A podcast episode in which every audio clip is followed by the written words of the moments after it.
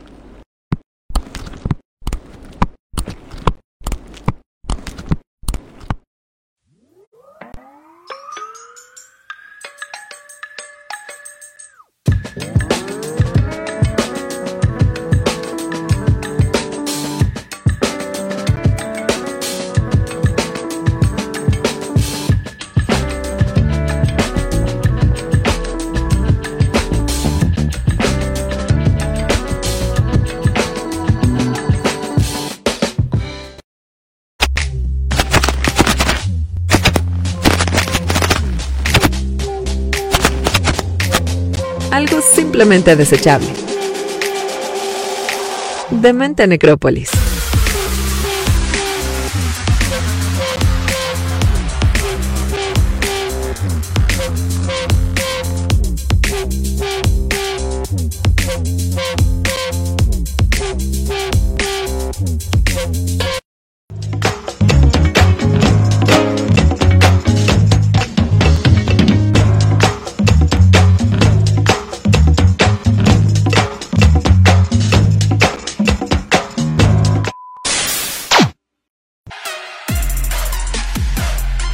Nos trajo hasta este punto. ¿Casualidad o destino? Yo le llamaría un simple capricho del algoritmo. En fin, esto es Demente Necrópolis. Con el clon de Víctor Vargas y el mismísimo Jorge Vaca. Comenzamos. Advertencia. Este espacio puede contener ingredientes sumamente alterantes para algunas audiencias susceptibles. Se sugiere mantener la discreción y no dejar al alcance de infantes, opinólogos, haters amargados y gente carente de sentido del humor. Bienvenidos, bienvenidos a esta Demente Necrópolis. Sean ustedes bienvenidos. Gracias por ponerle play y sobre todo sintonizarse a través de la transmisión de interferencia del Instituto Mexicano de la Radio, también como toda la plataforma y todas las redes sociales de la Demente Necrópolis y Responsable TV. Y pues ya saben, aquí es un gusto verles, apreciarles y abrazarles a través de la línea de esta videotransmisión radio televisiva computarizada. Me acompaña a la distancia Caballero de Mil Batallas, el hombre sin miedo, el clon de Víctor Vargas. ¿Cómo estás, Vic? ¿Cómo estás, amigo? ¿Qué me cuentas esta semana? Eh, ahí se ve en la imagen mi cutícula. ¿Qué me cuentas esta semana? Eh, ¿Cómo te trató la vida esta semana? Una semana difícil, una semana compleja para todos aquellos eh, fanáticos del humor. Esta semana muere por Polo Polo. Ya le ibas a decir Poro Poro, ¿va? Poro Poro, sí, sí, Poro Poro. Muere Polo Polo, mano. Qué tristeza. La verdad es que no sé si a ustedes, este, por la edad les haya influenciado o no. Nosotros aquí somos, este, ávidos fans del querido y admirado el maestro Polo Polo, Polo, que nos acompañó clandestinamente con sus cassettes en la secundaria, escuchándolos, este, como un, como un delito eh, de forma privada, de forma este, perseguida y que ha sido un fenómeno en los medios de comunicación, en, esta escena también nocturna de los, de los bares, de los centros nocturnos que estuvieron muy de moda en los 80s, en los 90 y que, y que, y que Polo Polo pues siguió pues dando estos, estos, espectáculos alrededor de todas las repúblicas. Yo creo que nunca paró de gira hasta el año 2017 que extraoficialmente como que se jubila, se retira de la vida pública. Todavía hay como unas situaciones medio extrañas porque pues un pleito entre la mujer en aquel entonces de la cual se divorcia y los hijos. Pero digo... Estás muy enterado, ¿eh? Estás muy enterado. Pues porque sí, uno, sí, sí le caló uno la, muerte de Polo Polo. O sea, no vas a decir que no reíste a carcajadas. No, yo sí, yo sí. Y al principio cuando dijiste eso de que si no les alcanzó la edad, pensé que ibas a decir este tema porque también es un hecho que en últimas fechas se volvió muy controversial porque sí es un hecho que, como bien dices, es un comediante que eh, marcó a varias generaciones, pero al mismo tiempo las, eh, algunas generaciones ya, eh, la, gente más joven, siempre lo tachó de misógino, de machista y de muchas cosas, pues porque era la base de, de, alguna manera de este humor que él manejaba, este humor muy de los ochentas y muy en esta onda. Se te está acabando la voz, Víctor Vargas. Sí, ya me di cuenta, amigo, ya me di cuenta. Oye, pero ya estoy de regreso. Sobre todo el, el, que, pues fue otra época de la comicidad en México y en el mundo, ¿no? El, Así el mundo ha evolucionado hacia otra cosa y también es muy respetable y está muy bien, pero pues fue otra época, otro momento de lo que, de lo que se vivió.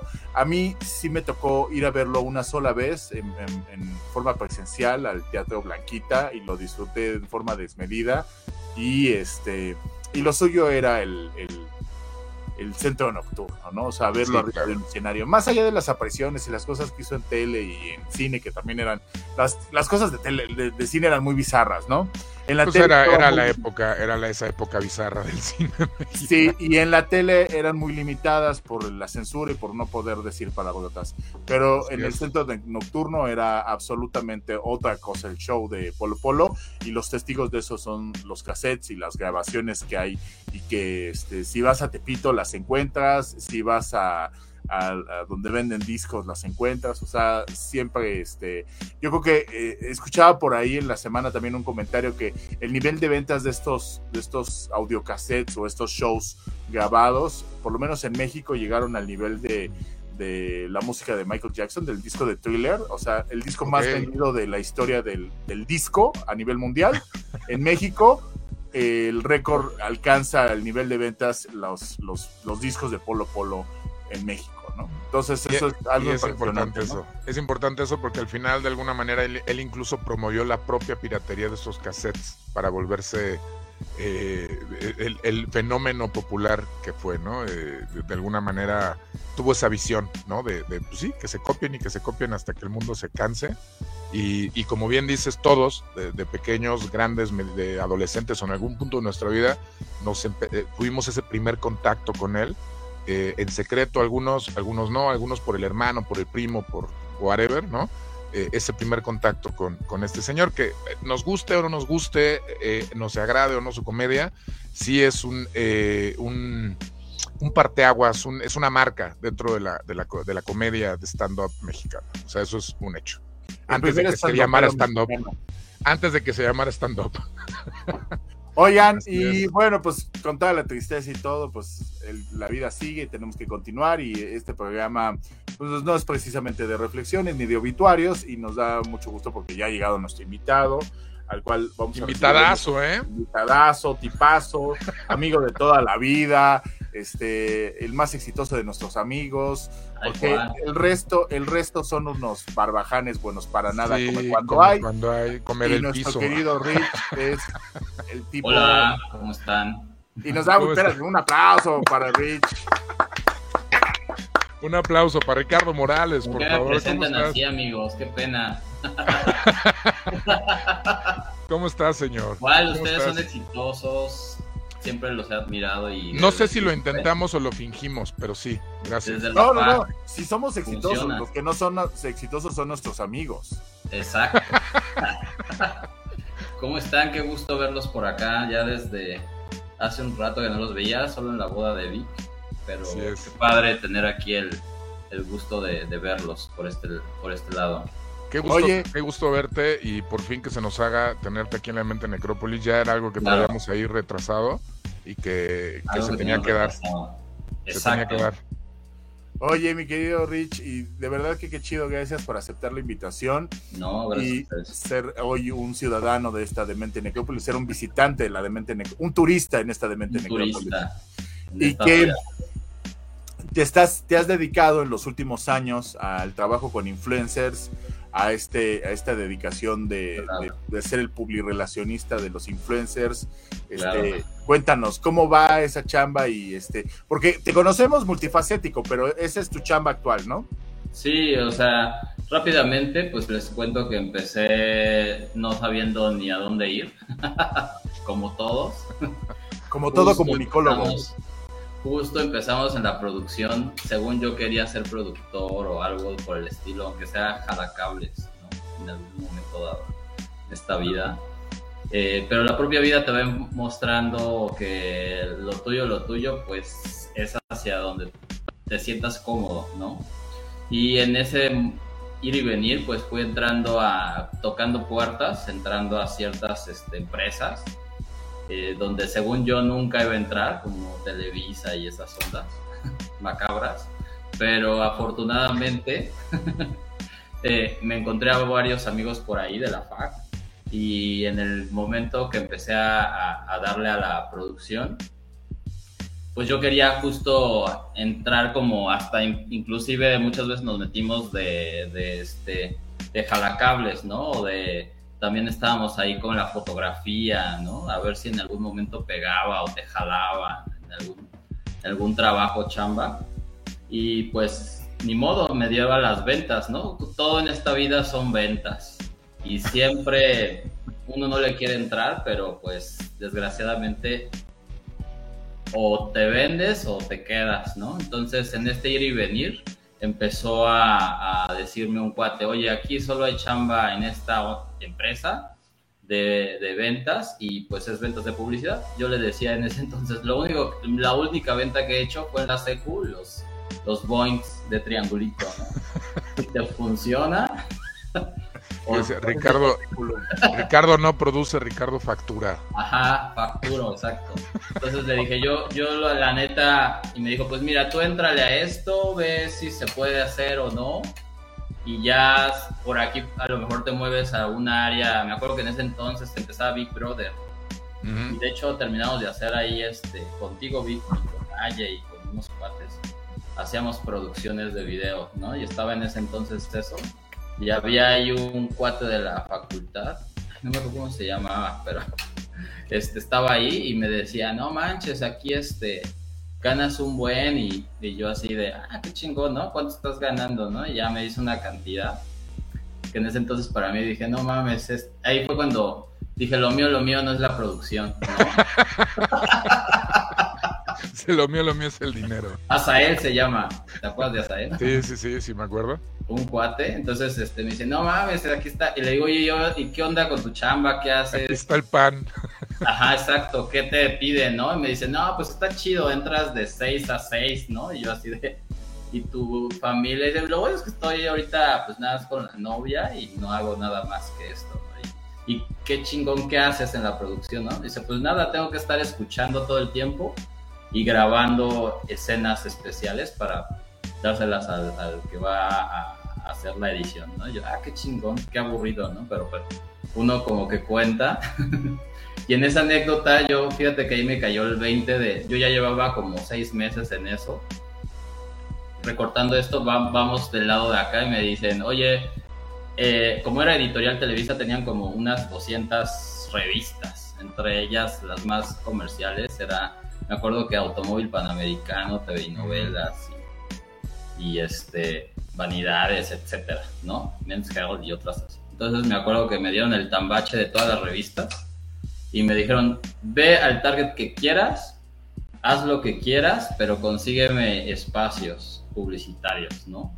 Me dieron ahí unos tarifarios y yo me acuerdo que así salí como, yo me sentía testigo de Jehová, ¿no? Así de, ¿dónde chingados? le, vengo, le vengo a mostrar el libro. ¿A dónde chingados llego con este tambache de revistas? Y lo único que se me ocurrió, porque también otra anécdota, te pedían auto, ¿no? Y yo pues lo, toda mi vida me la pasaba con mis 10 varos para ir a, a CU, ¿no? Y ya decía, pues, de aquí a mi casa y de regreso, ¿no? Y, pues las rutas de, del metro con los cuates, ¿no? Yo la ciudad no la conocía. Y en ese entonces eran guía roja y no existía nada, ¿no? Ahora es una bendición el Google Maps, ¿no? Pero antes sí, era hace, parece que fue hace mucho tiempo, pero fue creo que era 2000. Salimos creo que en el 2004. 2004, sí, donde cuando todavía podías andar en la calle con 10 eh, ibas y regresabas. y fíjate que cuando aprendí, aprendí con un cuate que me dijo, pues en una semana y te presto para el auto porque necesitabas auto. Yo en la entrevista decía que a todos sí, ¿no? Que sí los tenía. ¿Tienes coche? Sí. Sí, tienes coche, este, ya tienes experiencia, o sea, luego, luego se dan cuenta, ¿no? Pero pues lo que le gustaba y lo que me doy cuenta que a la gente le gusta es como la parte proactiva, ¿no? Ajá.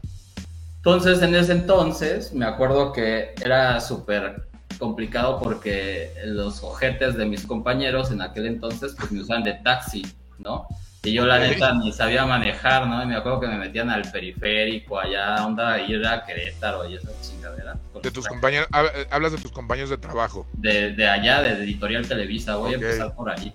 Entonces, cuando llegué a esa onda, pues yo así dije, pues ahí, ahí voy a llegar al punto en que me gustó la, publicidad, porque yo la neta estaba todavía enfocado a, la negreada, ¿no? Porque yo decía, pues yo prefiero estar jalando cables. O sea, en ese punto tú todavía, cuando agarraste esta chamba, todavía tenías pensado... Eh, sí, para mí era un, trampolín para llegar a justo a... era un mientras. Una así me acuerdo que mm, nuestras cuates pues todos estaban en sus este, ondas de... Tú estabas, me acuerdo que con la, eh, en, la facultad ahí haciendo este, ¿cómo se llama? de adjuntos. dando clases de fotos. Me acuerdo, clases. Y otros amigos estaban en, las prácticas profesionales y yo dije, pues ni modo, o sea, aunque sea prácticas, ¿no? Vendernos de ahí de la... Pero para llegar a alguna, pues dije, la casa aquí es o no hay de otra, o Televisa o Azteca, antes no existía nada más que esas dos casas. Así es, así es. Entonces ya en ese mood, me acuerdo que este, empezamos ahí con el pinche guía Roji, y llegué, me acuerdo que al centro histórico, lo único que conozco en mi vida es el centro, ¿no? Ahí de seguro hay alguien que me vaya a comprar estas chingaderas, porque ni yo creía en las revistas, ¿no? Porque uno sale de la facultad y se cree Lenin, Trotsky, todo eso. Nietzsche. Y dices, ¿cómo voy a vender el TV? ¿no? ¿Qué diría Trotsky si me hubiera vendido el TV? es que me vea alguien con el TV y novelas, ¿no? Ándale. de hecho, yo estaba preocupado en ese entonces más porque alguien me, reconociera. Era cagado porque para las ventas tienes que por lo menos eh, creértela de tu producto. Conocer el producto y creer, creértelo. creértelo Exacto. o sea, de lo que sea. ¿No? Ajá. Así sea lo que sea. A medias horas, tienes que crearte el producto. Claro. Ahora en OnlyFans y todas estas ondas, pues así es, tienes que creer. Entonces la cuestión ahí este, estuvo cabrona porque me acuerdo que lo único que en ese momento me topé fue las una así no sé por qué llegué a la calle de novias, así, de puras vestidos de novias, así a ver si hay algo aquí en el Tambachi. Me acuerdo que había una revista que se llamaba Eres Novia. Estaba la revista Eres y la revista de las novias. Y yo dije, ah, pues aquí chico, ¿no? Entonces me meto y ahí es cuando uno ve que es un submundo, ¿no? La gente reconoce su producto, conocían bien la revista, empezaron a, decirme, ah, está chingón, ¿desde cuándo les quería hablar? Y ese pedo. Y, y ahí me acuerdo que salió una venta así 10 mil varos, pero me los dieron, ¿no? Y yo dije, ah, está chingón. Está chingón. Dije, pues otro día me voy a ir a donde vendan autos y así empecé, ¿no? Agarraba cada revista y decía, en la ciudad donde venden este, refacciones de auto y todas estas madres. Me fui por Cuapa. Ahí en Cuapa están todos los, este, ¿Cómo se llama los que hacen toda esta onda de, de autos? Los que planean. las boutiques. Exacto. Las boutiques, ajá. Que cambia, me acuerdo que existía Bochomanía y otras cosas así de competencia. Y yo tenía automóvil panamericano, que era como la número uno en ese momento. Era como el top, ¿no? Y entonces yo llegué ahí, todos los güeyes, no mames, la traes así, ¿cuánto? El y yo así de neta, o sea, ¿sí les gusta este pedo? Yo así, yo, yo ni siquiera creía en, las revistas, ¿no? Entonces yo así de, en un momento ya cuando regreso así, me acuerdo como, ahora sé lo que sienten los niños de la calle, llega con mis chicles, ¿no? Así de, esto vendí. Y me decían, ah, eres un estúpido, falta más, ¿no? O sea, ¿no? Entonces y tú bien contento así de, vendí esto. Yo pensé así de, pues 20 mil varos. Y luego que me siento en la primera junta de viernes y me dicen, güey, necesitamos 900 mil pesos en el mes en todas estas revistas. Y yo me acuerdo que me cagué y dije, no mames, llevo en esta semana 20 mil varos. ¿Qué voy a hacer con...? Tú ya te sentías realizado. Yo, ¿qué voy a hacer? Así ahí fue cuando la realidad cruda, o sea, yo, yo me acuerdo que decía, pues con 20 varos, por lo menos el trolebús y la gordita la, la puedo vivir feliz, ¿no? Para toda mi vida, así durante por lo menos unos 10 años más, ¿no? Y ya cuando me decían así de, güey, y luego me pagaban 7 mil baros, o sea, 7 mil pesos, que para mí era un chorro, pero cuando empiezas a pagar gas y, ya sabes que los papás así, ahora vas a dar para la renta, ahora vas a dar para... Ahora que ya trabajas, mi hijo, esta vez, este mes te toca el súper. La neta, así fue. Ahí me acuerdo que yo todavía me, todavía me acuerdo que no terminaba ni la tesis, ahora con todo este tema de la tesis, está muy cagado no le recuerdes ese tema a Víctor Vargas, que todavía le duele el riñón que tuvo que dar. No, con la Yasmín Esquivel, que todo, ahora de esa parte de, digo, sí, sí cuesta hacer la pinche. Sí, sí cuesta. Todo un drama ahí, o sea, para los que, los que nos escuchan, no es solamente terminar la, la, carrera, tienes que salir con una cosa que se llama este, dos idiomas, o, ahí en el CELE, que para uno ya le da hueva, a esas alturas ya no quieres saber nada de la escuela. Tienes que ir a tomar clases Lo obligan a pedir, luego, ya ni siquiera te acuerdas de cómo redactar y ahí estás, ¿no? Otra vez, porque estás Así es. Por, eso cuando vayan en escuela de paga y les den la opción de titularse por otra forma que no sea tesis, acepten a muchachos. Acepten, acá no existía. Yo no sé si todavía en la UNAM, en ciertas, creo que en ciertas ya son seminarios de... Seminarios, sí. Pero en la FAC, como íbamos en polacas, era perro. O sea, ahí era así, o, la haces o la haces, ¿no? Entonces, así es. Súper rudo, me acuerdo que yo estaba en ese rollo y ya cuando dije, pues ni modo, o sea, o vendo o termino mi tesis, me acuerdo que así, en las noches lo que podía y ya al final este, agárrense un tema divertido y ya, ese es mi consejo. Algo que ya en el momento, o inclusive de la, del trabajo, un resumen de algo que pueden hacer y así fue, ¿no? Entonces, terminando esta parte, me vuelvo, regresamos a Sael el cuate, ¿no? Entonces yo llego acá y le digo, oye, ¿cuánto ganas, no? Y me dice, no, güey, pues acá nos va chingón de mi brother, nos dan dos mil varos al mes por estar todo el día viendo a, me acuerdo que en ese entonces estaba, pues eran los primeros, Rocío y no sé quién chingados ganó ahí en Big Brother y dice, ¿y qué les ves? Dice, pues así todo que hasta cuando duermen tienes que estar este, observando ellos, ¿no? Te imagino a él así como O sea, ellos eran los que vigilaban las cámaras de, Big Brother. Sí, sí, sí. Qué chamba tan bizarra. Sí, no sabes. Oiga, oye, y, pasa que no sé si a todos los que estudiamos comunicaciones hay como cierta crisis existencial cuando terminas la carrera, ¿no? Porque sales como siendo especialista de todo. Bueno, más bien sales sabiendo de todo, pero no, no eres especialista en nada. O sea, te dan clases de foto, te dan clases de tele, te dan clases de radio, pero en realidad, o sea, en ninguna te especializas, ¿no? Eso depende absolutamente pues, de ti como alumno, ¿no? Sí, te vuelves, sales siendo como una especie de productor, publicista, periodista. Bueno, para nada. Borracho. Pues, yo creo que sale saliendo más borracho. Y yo ese es mi consejo, que aprovechen ese momento donde el hígado y todo, el cerebro no funciona tanto, pero el hígado es fuertísimo yo si regresara al pasado y tuviera la oportunidad de darle un consejo a, mi Jorge del pasado, le, le, diría, no estudies comunicaciones, mejor este, métete a usar bien una cámara y aprende inglés. Básicamente, o algún otro consejo. yo, yo, yo, sí. O tómate unos buenos cursos de locución. O... Así es. Pero, pero ándale, bueno, tómate unos buenos cursos de locución o tómate unos buenos cursos de algo que te guste dentro de las comunicaciones y diviértete, ¿no?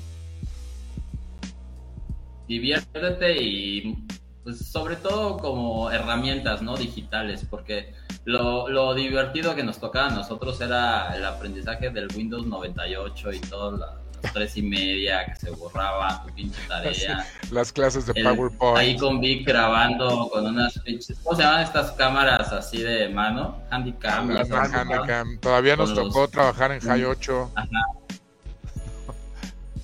High eso, 8 todavía. Eso era, eso era lo Pero donde todo el arte era la edición de horas. Claro. Y lo entretenido es que para nosotros era algo increíble. Ahora lo ves en TikTok que lo editan en segundos.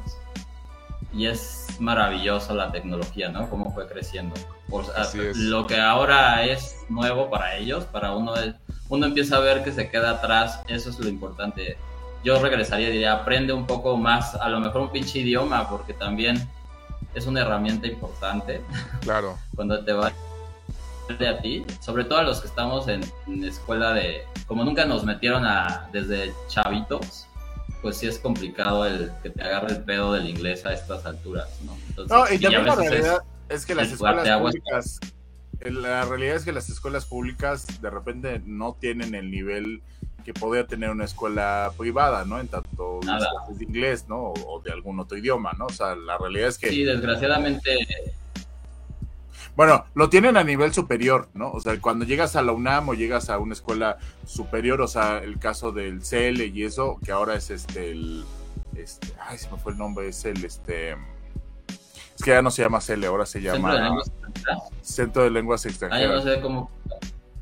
Ahorita te digo cómo se llama. Sí, yo creo que lo han de haber cambiado.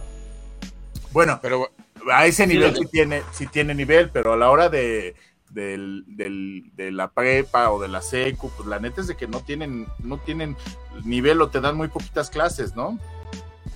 Enal, pues se llama por ejemplo, Enal, Escuela Nacional de Lenguas Extranjeras. Órale. Órale. Es como la CDMX antes de F, ¿no? O sea, nada más van actualizando. Así pero es. digo, a ese nivel, a nivel superior, sí hay mucho nivel en los idiomas, pero si desde la secu o desde la primaria hubieras podido tomar clases de buen inglés, a lo mejor pues ya para la prepa universidad ya, ahora sí que ya te la pelaba, ¿no? Exacto, ¿no? Eh, mi envidia siempre ha sido esa, o sea, cuates que llegaron de otras carreras, en, bueno, de otras universidades que eran de paga, pues sí tenían ese avance, ¿no?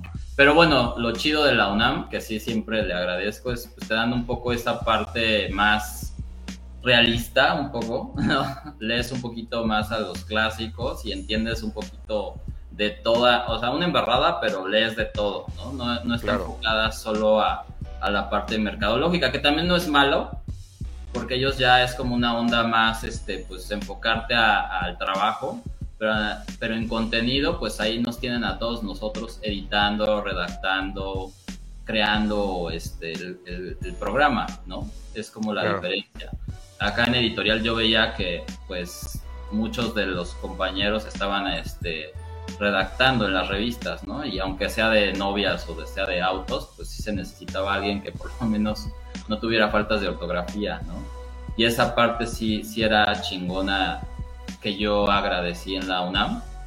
Eh, hasta el tema de, pues, saber, por ejemplo, llevar un, una conferencia, ¿no? Que los compañeros o los cuates de otras carreras, bueno, de otras eh, eh, eh, escuelas, pues estaban más enfocadas en la onda de, de, la tecnología, que no está mal, pero a la, a la larga, pues todo, yo creo que es más fácil aprenderle a los cables que volver a, a, a estudiar, ¿no? Que aprender, estructurar. Eh, entender, o sea, estructurar, por ejemplo, una conversación. cuestiones más políticas, ¿no? Más complejas. oye, Rich, oye, ahorita, por ejemplo, nos contabas entonces estas primeras experiencias cuando llegas tú así como de, mira, ¿no? Vendí 20, 20 pesos, ¿no? Y te dicen, ay, mi rey, ¿no? Estamos 90. Y, y esos primeros trancazos, y que tú todavía, por lo que entiendo, todavía estabas como aspirando, pensando así de, diciéndole al Rick del futuro, güey, esto es temporal, esto es temporal, esto es temporal. Pues yo decía eso. Ajá, ¿En qué momento Ricardo dice, güey, aquí es y aquí está el pan? ¿En qué momento te la compras? Cuando de repente, este, de la nada, así me dicen, güey, y se va a ir cagado, ¿no? Te vamos a dar una cuentaza que me acuerdo que yo creo que por las tías la conocen, se llama Colchas Concord que eran las de la palomita, que eran unas ventas de colchas, ¿no? Y yo me acuerdo que me dijeron, ya, ya hiciste tu chamba de estar ahí de, de cambaseo, de casa en casa, de local en local. Talachita, esa talachita al principio, ¿no? Ajá. Y chistoso porque pues la, yo no sabía ni cuánto, yo me acuerdo que decía, yo gano 7 mil varos y me acuerdo que llevaba dos años de nada más ganar esa lana y una gerente que me veía ahí en, la negreada me dijo, güey, te voy a dar esta cuenta, este, pero tú la vas a ir trabajando, ¿no? Y me acuerdo que llegué hasta, más allá de Alce Blanco, hasta, está por allá por la salida a Querétaro. Ok las colchas Concord. Y me acuerdo que llegué con un judío y todo y, y, me dijeron, güey, este, pues no tenemos cerrado, pero ahorita este, para todas esas revistas, pues la idea es que en el, creo que era 2000, ¿qué era? Como 2007. Me dijo, ahorita este, vamos a, crear una nueva eh, producción de, de, colchas, de estas de ventas por catálogo y quiero este pues agarrar 10 millones de pesos en, las revistas. No sé si se te haga poco o mucho. Yo me acuerdo así de no. Yo ahí fue cuando me acuerdo de que vendía los pinches. Entonces, de 10 millones, no sea miserable, señor.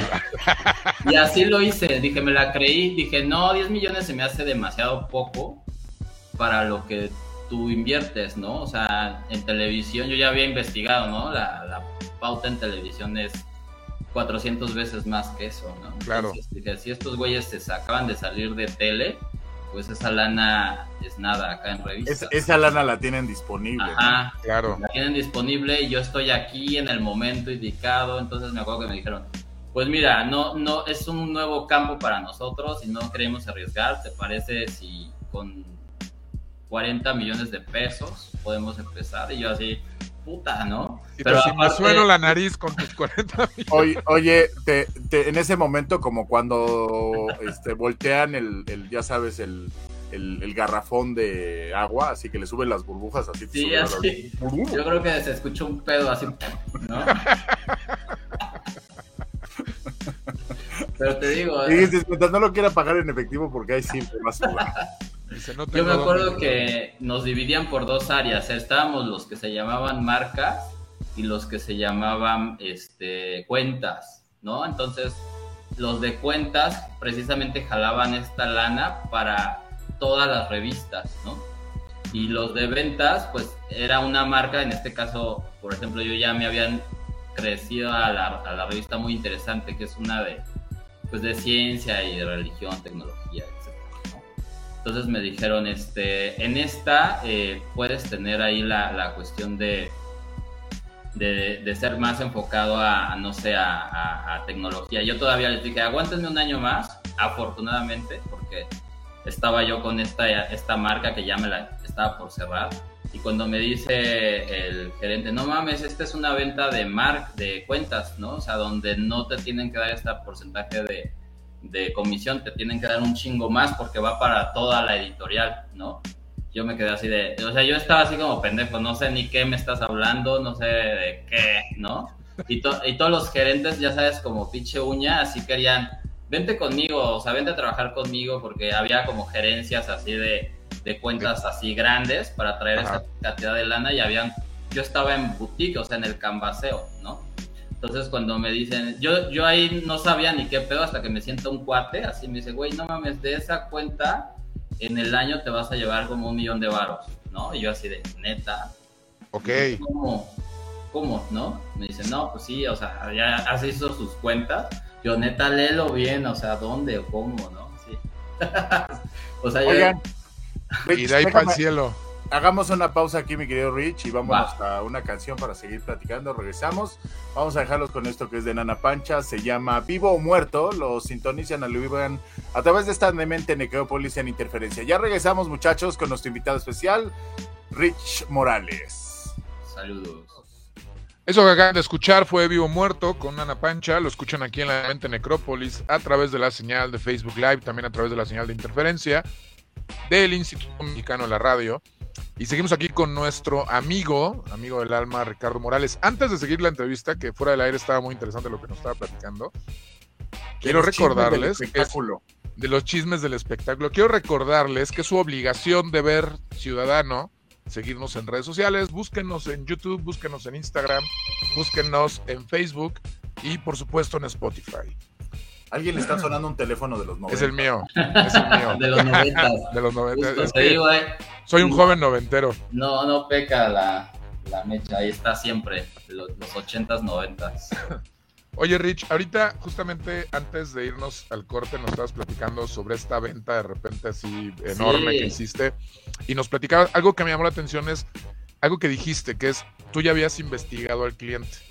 O sea, ya no llegabas en frío, así como de, ay, pues a ver qué vendo, ¿no? Como dices, como el niño de los chicles, sino ya llegabas como con un conocimiento a quién tenías enfrente, incluso sabías cuánto podía gastar este, esta empresa, ¿no? Claro. Y, pues tuviste, tuviste este atrevimiento de agarrar y decirle así como de, no manches, que me vas a dar eso.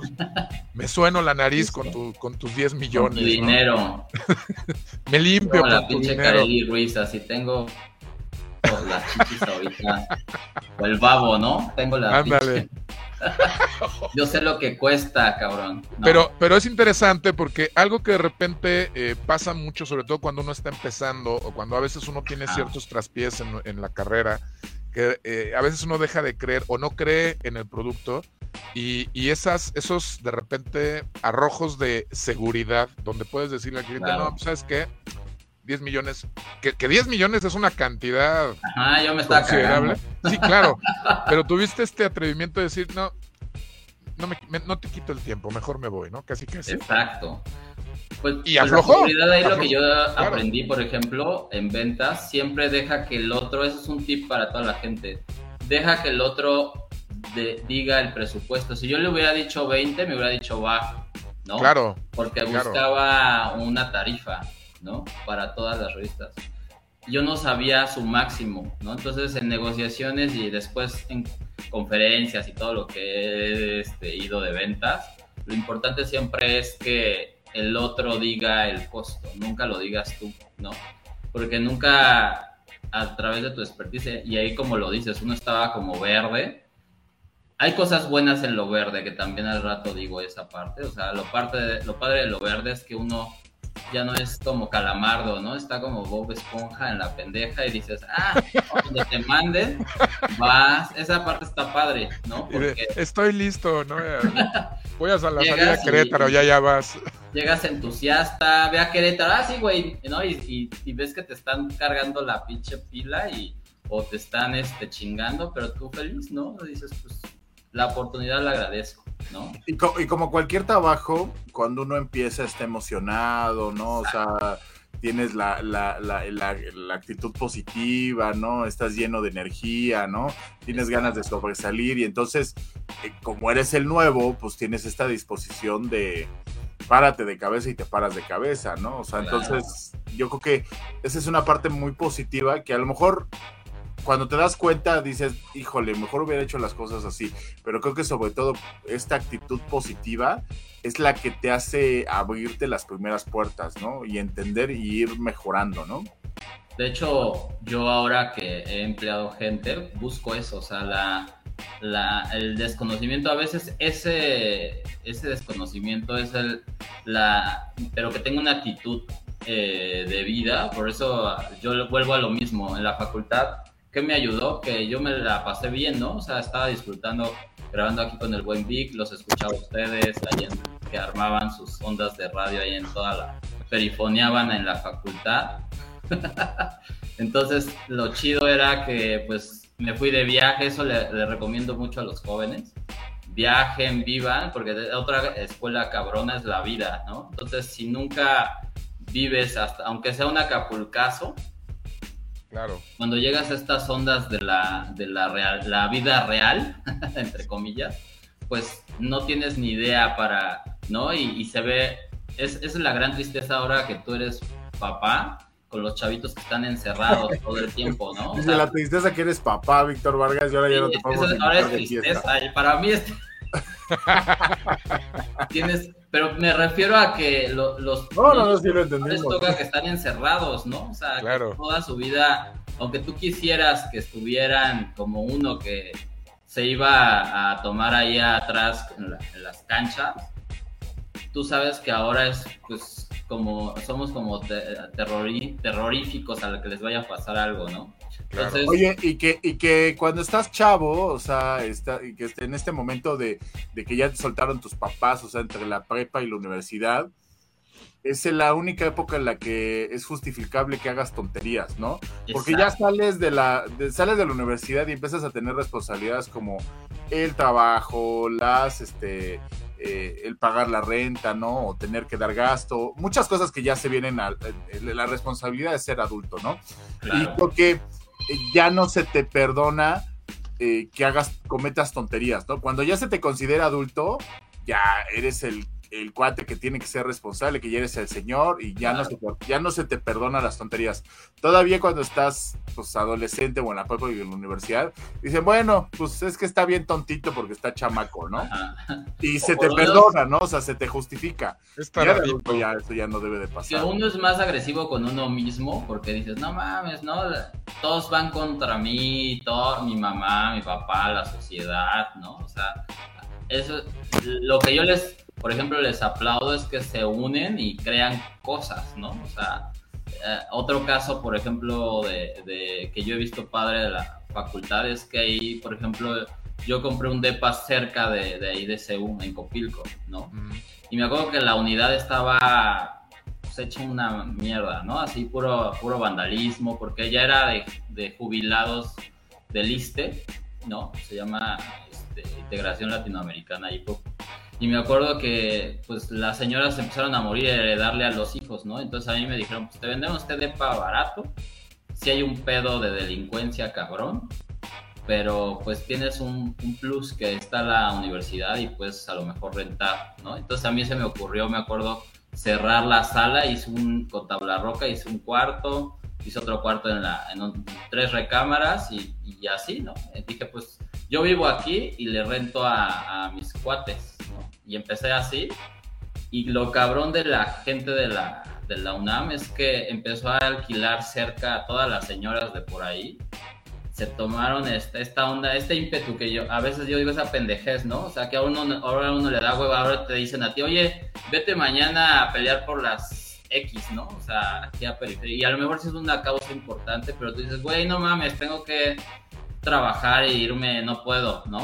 Y en ese momento también está chido que todos estos güeyes decían, güeyes, no mames, no podemos dejar que se sigan metiendo los pinches taxis aquí a la unidad. Entonces hicieron un comité, así como el comité de huelga, me acuerdo que también entramos en la etapa de la, del 99 de la huelga de la UNAM. Ya tenía todo esa, ese conocimiento. Me acuerdo que entraba a escuchar tanto lo bueno y lo malo y uno creía que estaba resolviendo el problema del mundo. Pero ese ímpetu logró que en la, en la unidad, por ejemplo, se unieran, crearan este, la cuestión de vigilancia, todos los chavos metieron seguridad y la unidad ahora está tres veces mejor, ¿no? Y, con plusvalía porque pues, cero delincuencia, a diferencia de otras unidades que alrededor tienes como, pues ahora sí, pura, pura, puro gañán, ¿no? Inclusive este, cercana está este, Aztecas y toda esta onda del de, altillo, de, era puro paracaidista y mejoró porque los hijos de esos, de esos ñangara que se fueron a,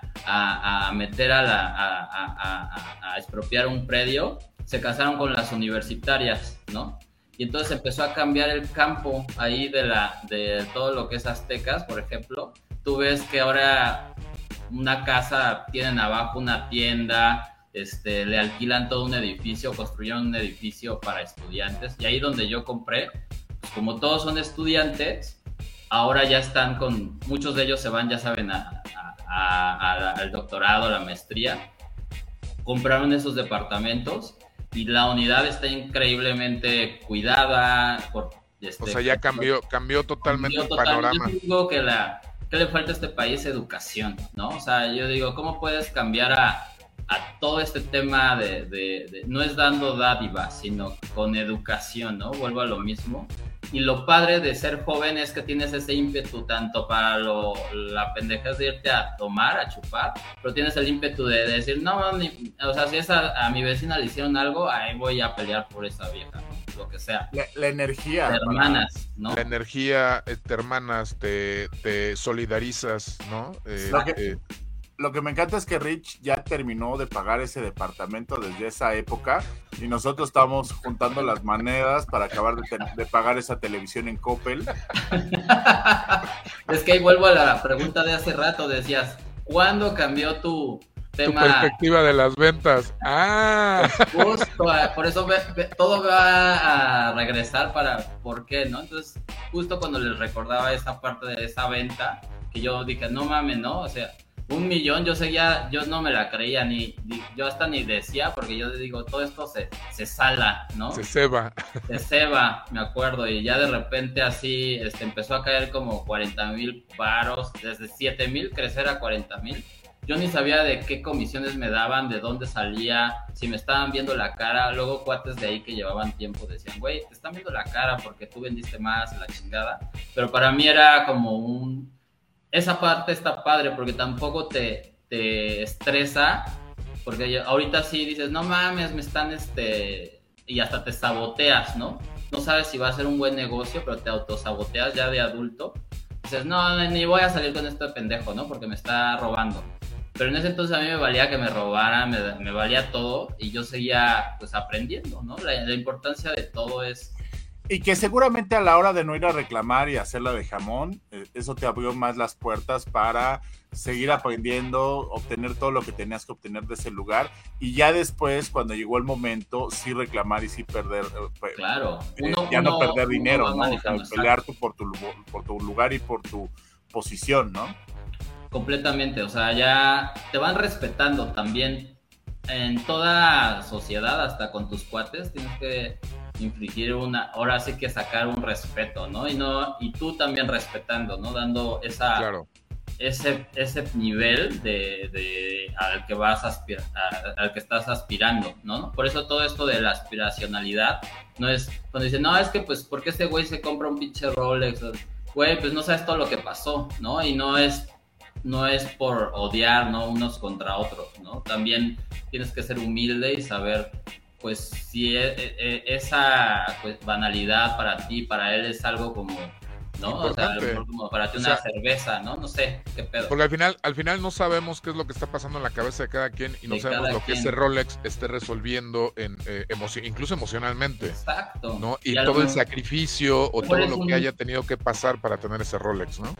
No, y, y, aparte todo yo digo, eh, ahora que vives en este mundo de las apariencias, pues también es una arma para negociar cosas, ¿no? Claro, es, un, es una herramienta. A veces el, traer un buen reloj, un buen traje, unos buenos zapatos es también una herramienta de negociación al final. Ya en este mundo, en, este mundo real, claro. Es una parte de, pues, estás, vuelvo a lo mismo, las ventas te vendes diario, ¿no? Y a veces uno dice, no, es que yo lo veo ahorita con los eh, generación, que es otra generación que también se tiene que respetar. Por ejemplo, otro caso de un cuate que trabaja en Fonavit le dicen, ves a toda la nueva generación y llegan en pants, ¿no? Y dicen, güey, pero es que yo no recibo gente, ¿no? Y vienen hasta en pijama y con las chanclas y con el... Y, dices tú, güey, está chido, ¿sí? Yo hubiera querido esa libertad, porque... Pues, pero hasta el ir de traje te genera como una... Este, deja todo el estatus, te deja, te, te, da disciplina, ¿no? Porque a veces lo que se pierde muy joven es que no, mm, si no te disciplinas tú, porque de joven también te da hueva, aparte tienes que tener ahora sí que autoridades, ¿no? Entonces con esa disciplina, me acuerdo que a mí me obligaban a ir, yo odiaba el pinche traje y todo, pero, pero veía que ah, como me veía chavito, pues no me pelaban, ¿no? Y ya con el traje decían, no mames, este güey... Es el señor Don Ricardo. Por algo, por algo en los bancos todos tienen traje, ¿no? O sea, tú imagínate un güey, claro. no sé, de 22 años con su pijama en, que te esté recibiendo tu lana, pues aunque sea lo que sea, tú dices, no mames, este güey, qué pedo, ¿no? O un médico que con un pijama de dino, un pijama de dinosaurio. Ya me veo viejito, me créeme que esta plática la he tenido con seniors, generación, y me dicen, güey, es que eso ya no lo vemos nosotros, ¿no? Me vale un pepino, y si vienes, hasta un médico viene de, de pijama, ¿no? Pero a mí lo que me interesa es lo que hace, ¿no? La mente, ¿no? A través de el celular, las redes, está chido, pero sí creo que la disciplina importa para, para llegar a, a, donde, quieres.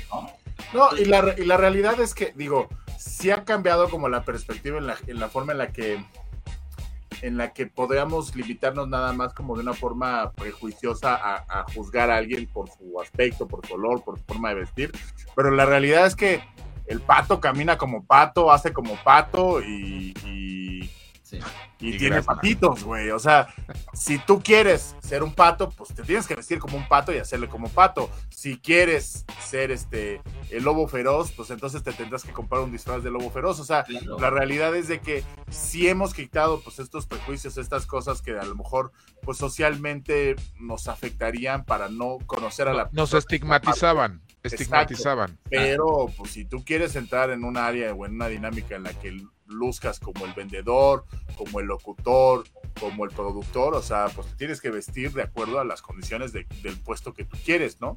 Claro, es disciplina total. Yo no entendía esto porque uno viene con esta irreverencia, con la cuestión, y está padre, o sea, volvemos a lo mismo. Cuando eres joven dices, no me comprenden, pero a través del tiempo te vas dando cuenta que este, no te va, nadie te va a juzgar más que tú mismo en un futuro. Por eso vuelvo a lo mismo. ¿Qué le diría al, al, más chavo?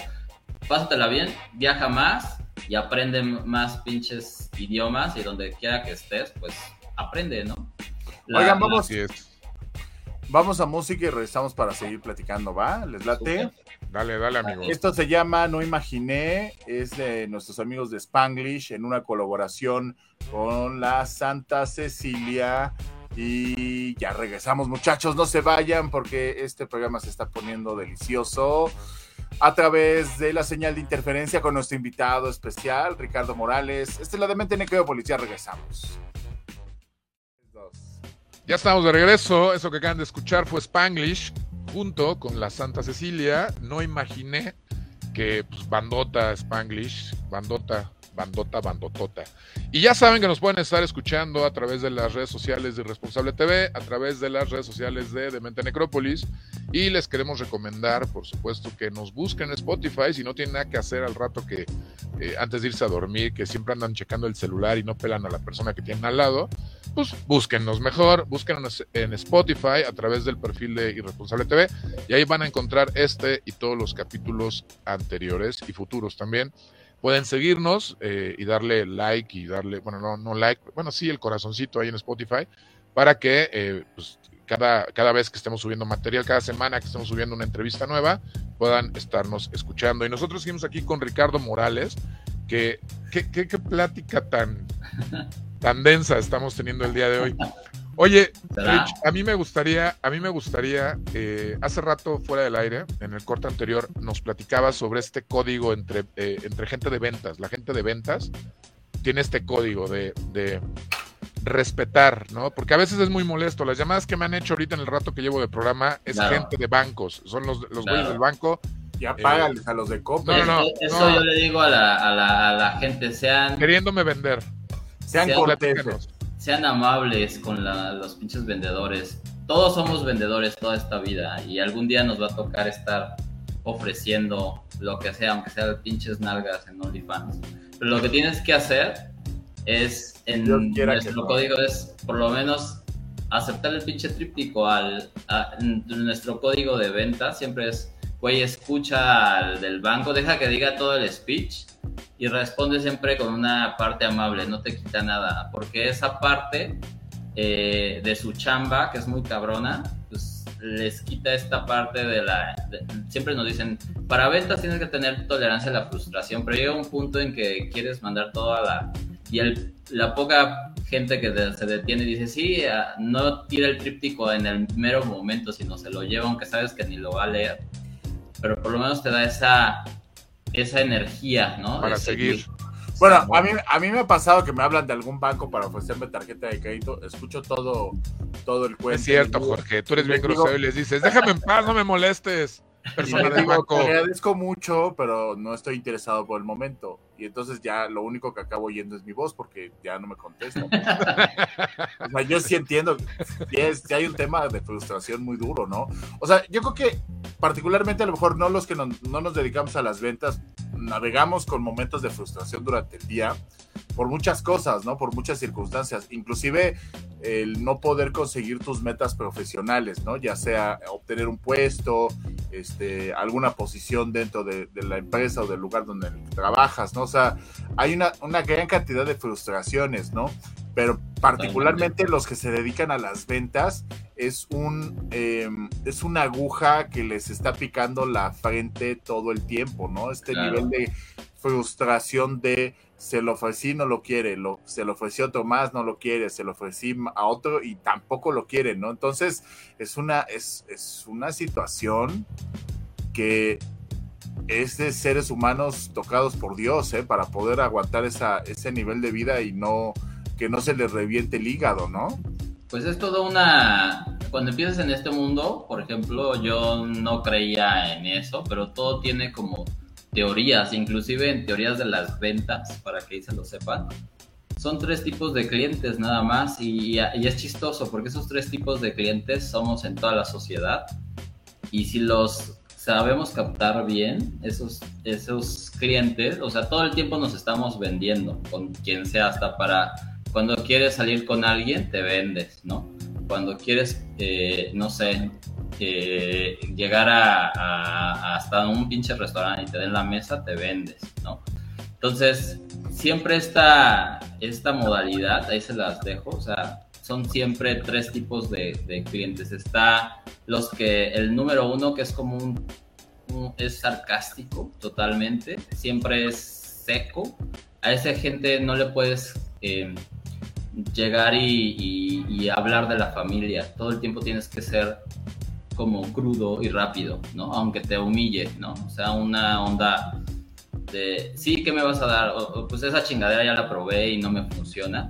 A esa gente el, tip es ser rápido, conciso, eh, saber tú en qué número de estos tres estás para poder llegar con ese, a ese número, ¿no? Yo soy un 2 totalmente, ahorita voy al 2. Pero bueno, el uno es totalmente sarcástico, no le gusta hablar, los ves pulcros, ellos, vuelvo a lo mismo de hasta de los disfraces, ellos los vas a ver completamente la chica súper bien arreglada, pintada, sin nada de, o el chavo igual con traje. Es, donde radican los patanes, ¿no? Exacto. Pero fíjate que ellos son los, los, los casi siempre multimillonarios, ¿no? Entonces, eh, entendemos que son eh, eh, es un perfil de mejor cliente en términos de, de, venta, pues. ¿no? no, todos somos estos tres tipos de personas, o sea, en, aunque me refiero en su vida, pues, como de siempre, porque nunca sabemos ya bajo bambalinas cómo se comporta. ¿Qué esté pasando? Claro. Porque hasta ahí hay temas escabrosos. Hablaba con una prostituta una vez que la entrevisté y me dice, güey, estos güeyes les gusta que, así como son súper eh, ojetes con su gente, cuando vienen conmigo quieren que los someta y que les diga, les escupa y les diga, no mames, tienen un pedo en la cabeza totalmente, y generalmente son directores o gerentes o súper, este, manejan mucha gente, ¿no? Entonces es un tema, por eso digo que tras bambalinas ya es su pedo, pero acá en el mundo de como realmente los ves todos los días hasta con la pareja,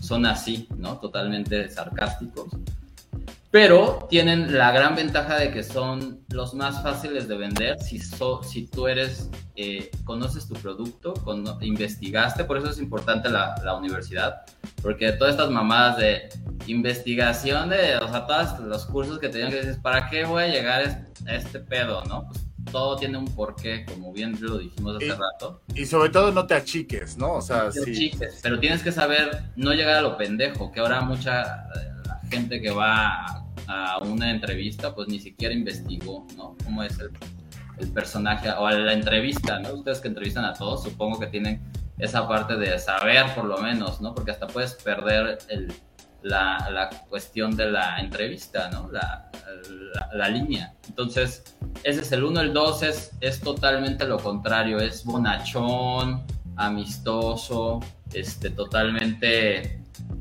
se le va la onda, se va a otro rato, o sea, platicador.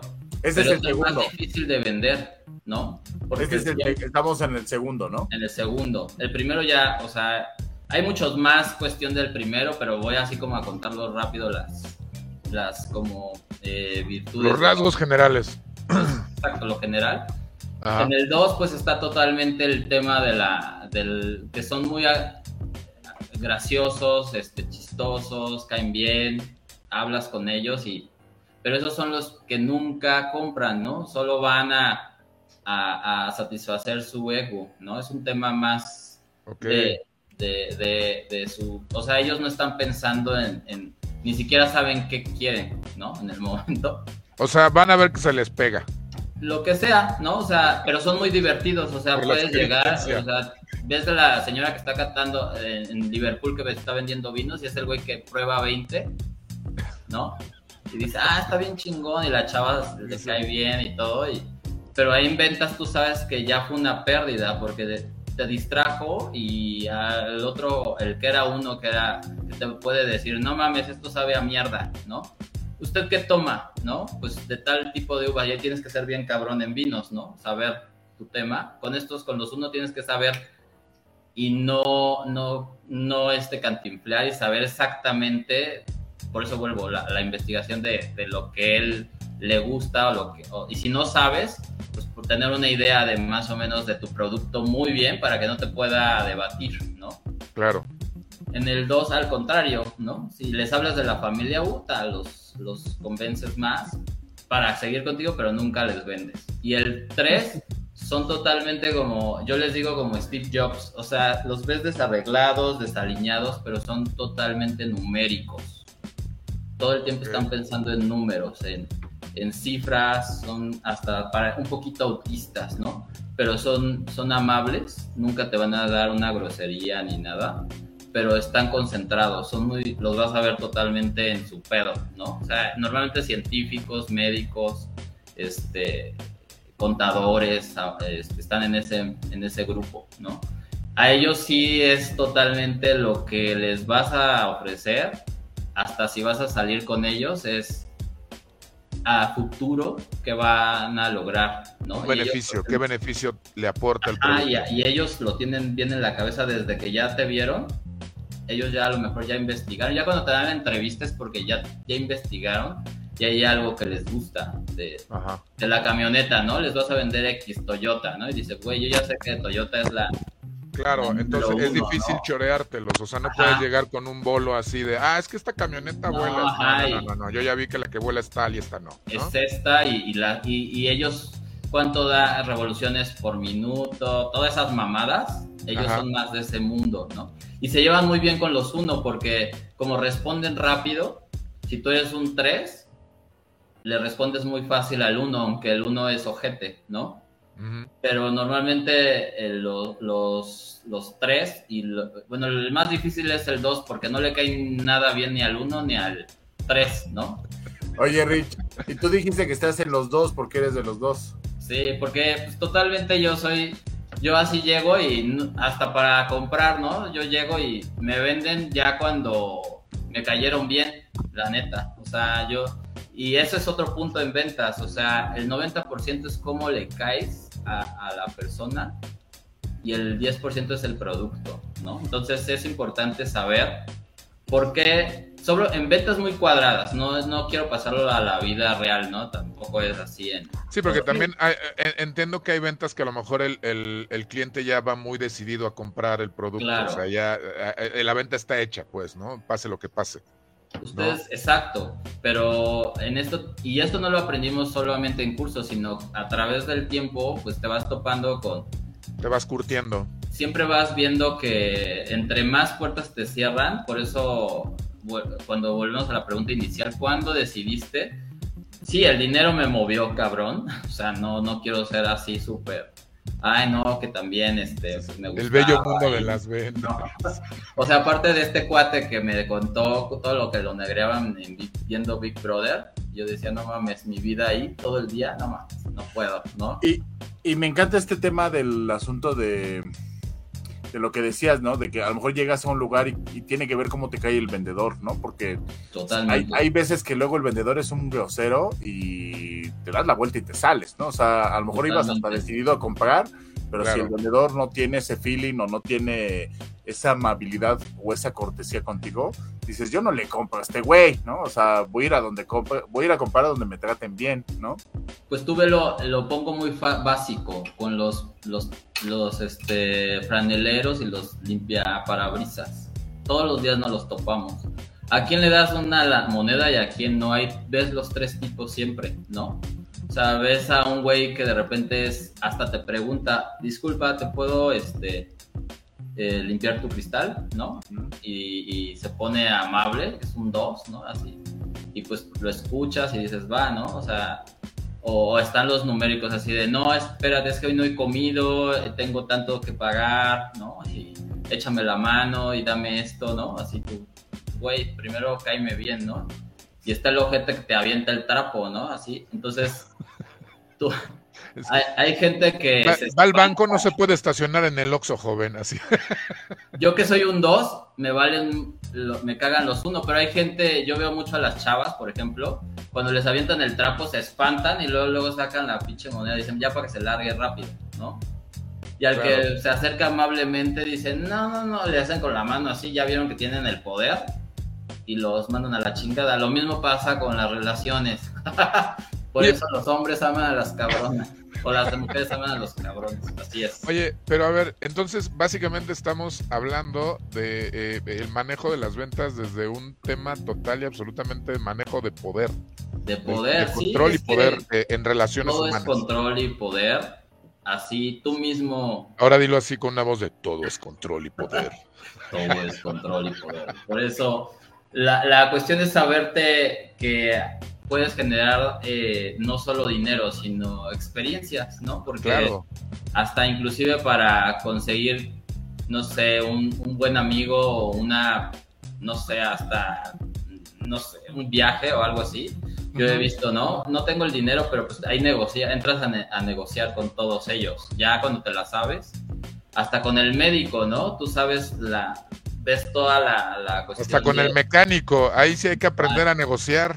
Y además en México, todavía si viviéramos en un pinche este, Suiza o Dinamarca, como lo dice el presidente con la, la salud, pues, son más este, esquemáticos, ellos son un tres, ¿no? La, la, mayoría de, ese, de los alemanes, los suecos y los... Todos esos son como muy tres, ¿no? Son muy numéricos. Oigan, Vamos a la tercera canción de este espacio. que es de nuestros amigos Espumas y Terciopelo. La canción se llama Niña de mis ojos, en una colaboración con Daniel Me Estás Matando. Ya regresamos a esta edición especial de la Demente Necrópolis con nuestro invitado Rich Morales a través de Interferencia. Saludos. Eso que acaban de escuchar fue Espumas y Terciopelos, junto con Daniel Me Estás Matando, Niña de mis ojos. Niño de mis ojos. ¿eh? Pues en el YouTube decía Terciopelos. No, Discúlpeme, terciopelo, yo lo sé. Seguimos aquí en esta que es la de Mente Necrópolis con Ricardo Morales, que estamos platicando justamente sobre estos juegos de poder en las ventas.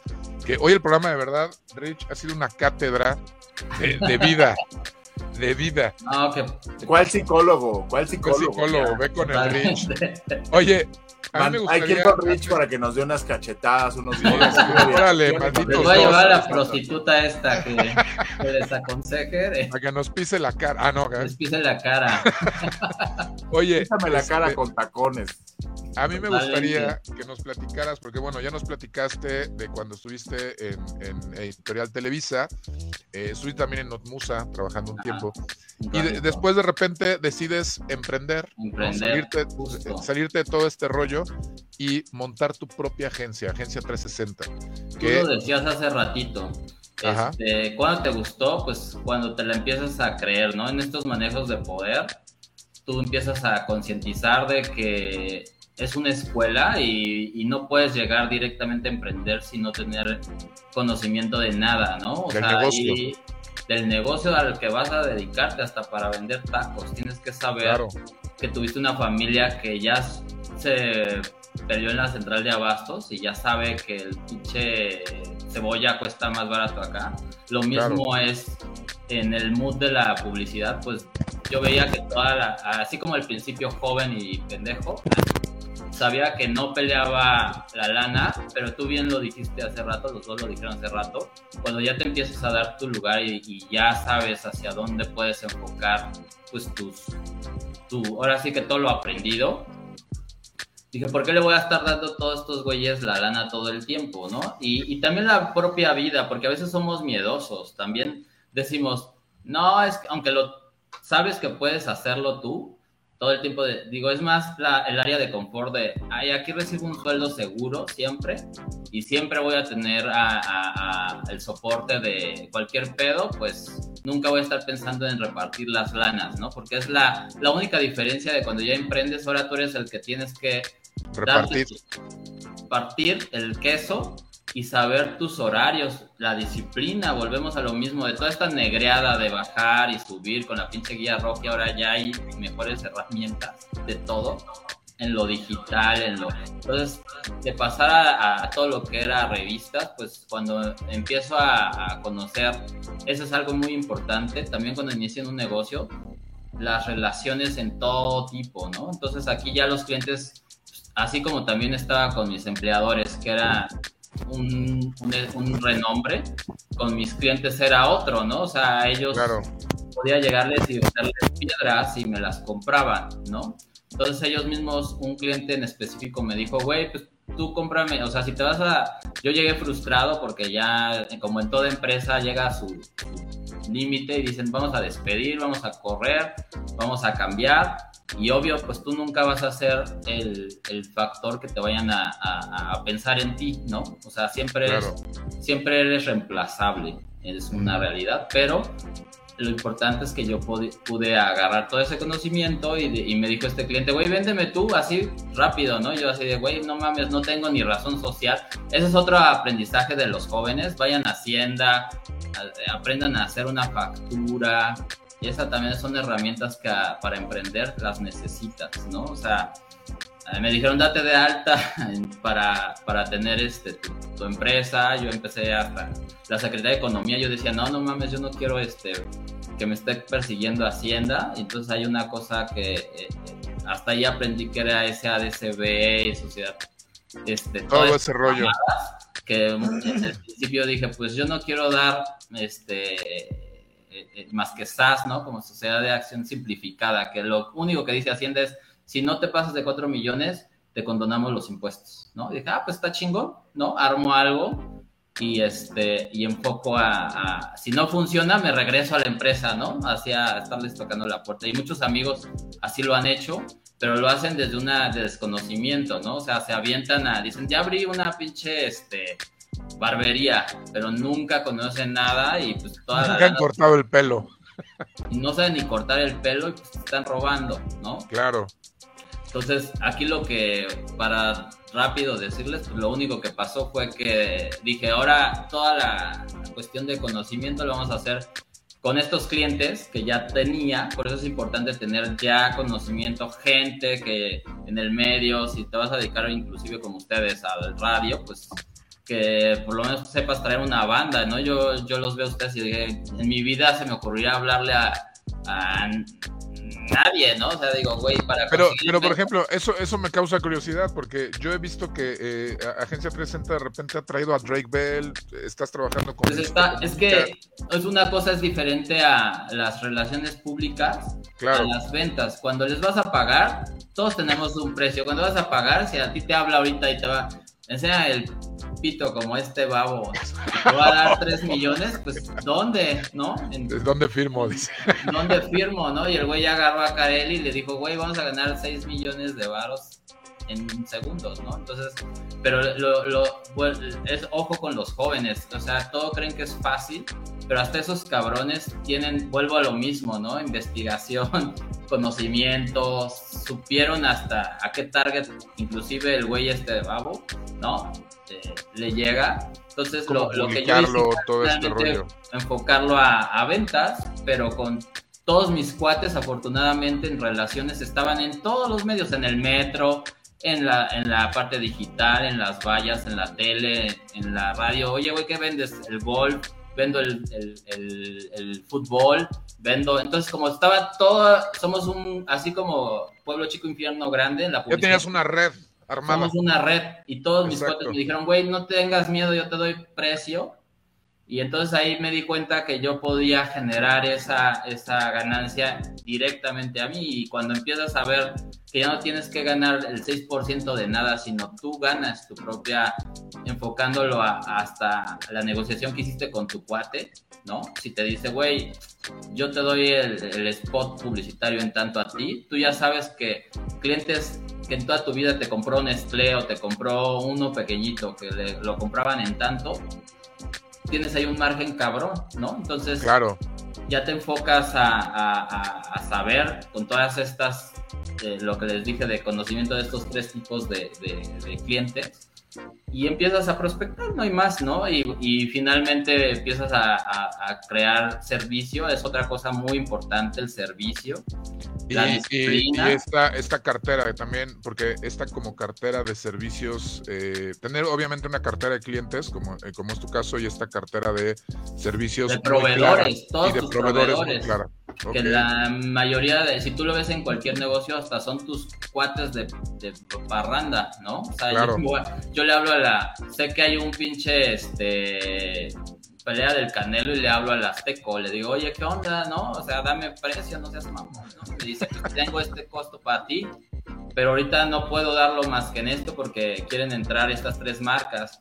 Entonces ya empiezas a negociar, ¿no? Y con Drake Bell, pues fue fácil, nada más hablas a una agencia en Estados Unidos y te, como, ahora sí como el catálogo de Televisa que sí era real, los pones, ¿no? Y dicen, tengo a tal, a tal, a tal, a tal, y por, y por nivel de, en su momento de, rating, pues, te lo venden, ¿no? Entonces ahí, pues pagando, luego, luego me contestaron, ¿no? O sea, y me dijeron, haz la transferencia. Aprendí hasta hacer transferencias este, en Estados Unidos, ¿no? Es, es algo mamón, pero eh, eh, a diferencia es más el trabajo de ustedes, mis respetos. El, nada más decir, oye, vas a estar entrevistado, a lo mejor nada más por publicidad y se dan su taco.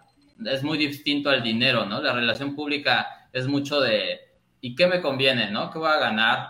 Volvemos al poder, ¿no? ¿Qué me, ¿A dónde me va a, o qué me va a repercutir sé que no va a ganar dinero, pero ¿en qué me va a repercutir? ¿En qué me va a beneficiar?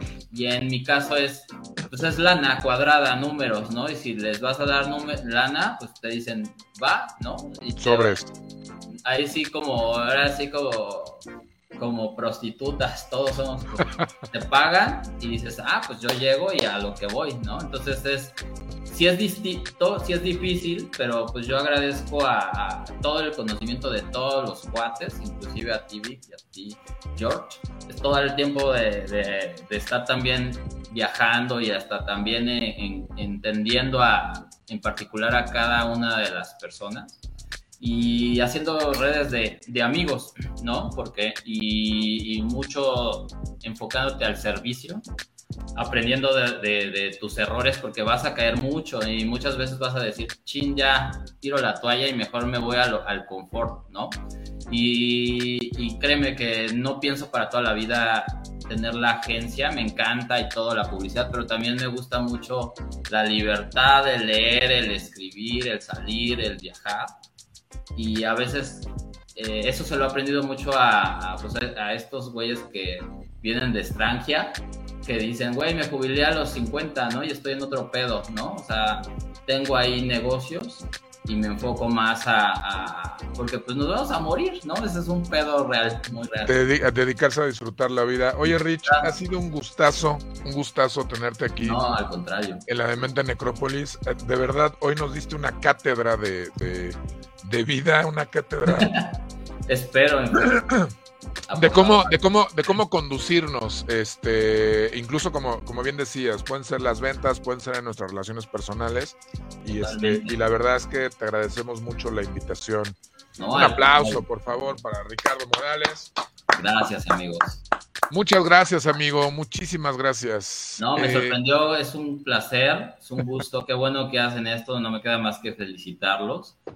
Y pues a ver cuándo nos vemos, ¿no? Que no se quede eso de la... 呵 呵 de, nada más en, momentos este, de boda, sino de... o en momentos de programa. De programa. Sí, hay que ponernos, hay que ponernos de acuerdito. Claro que sí, amigo.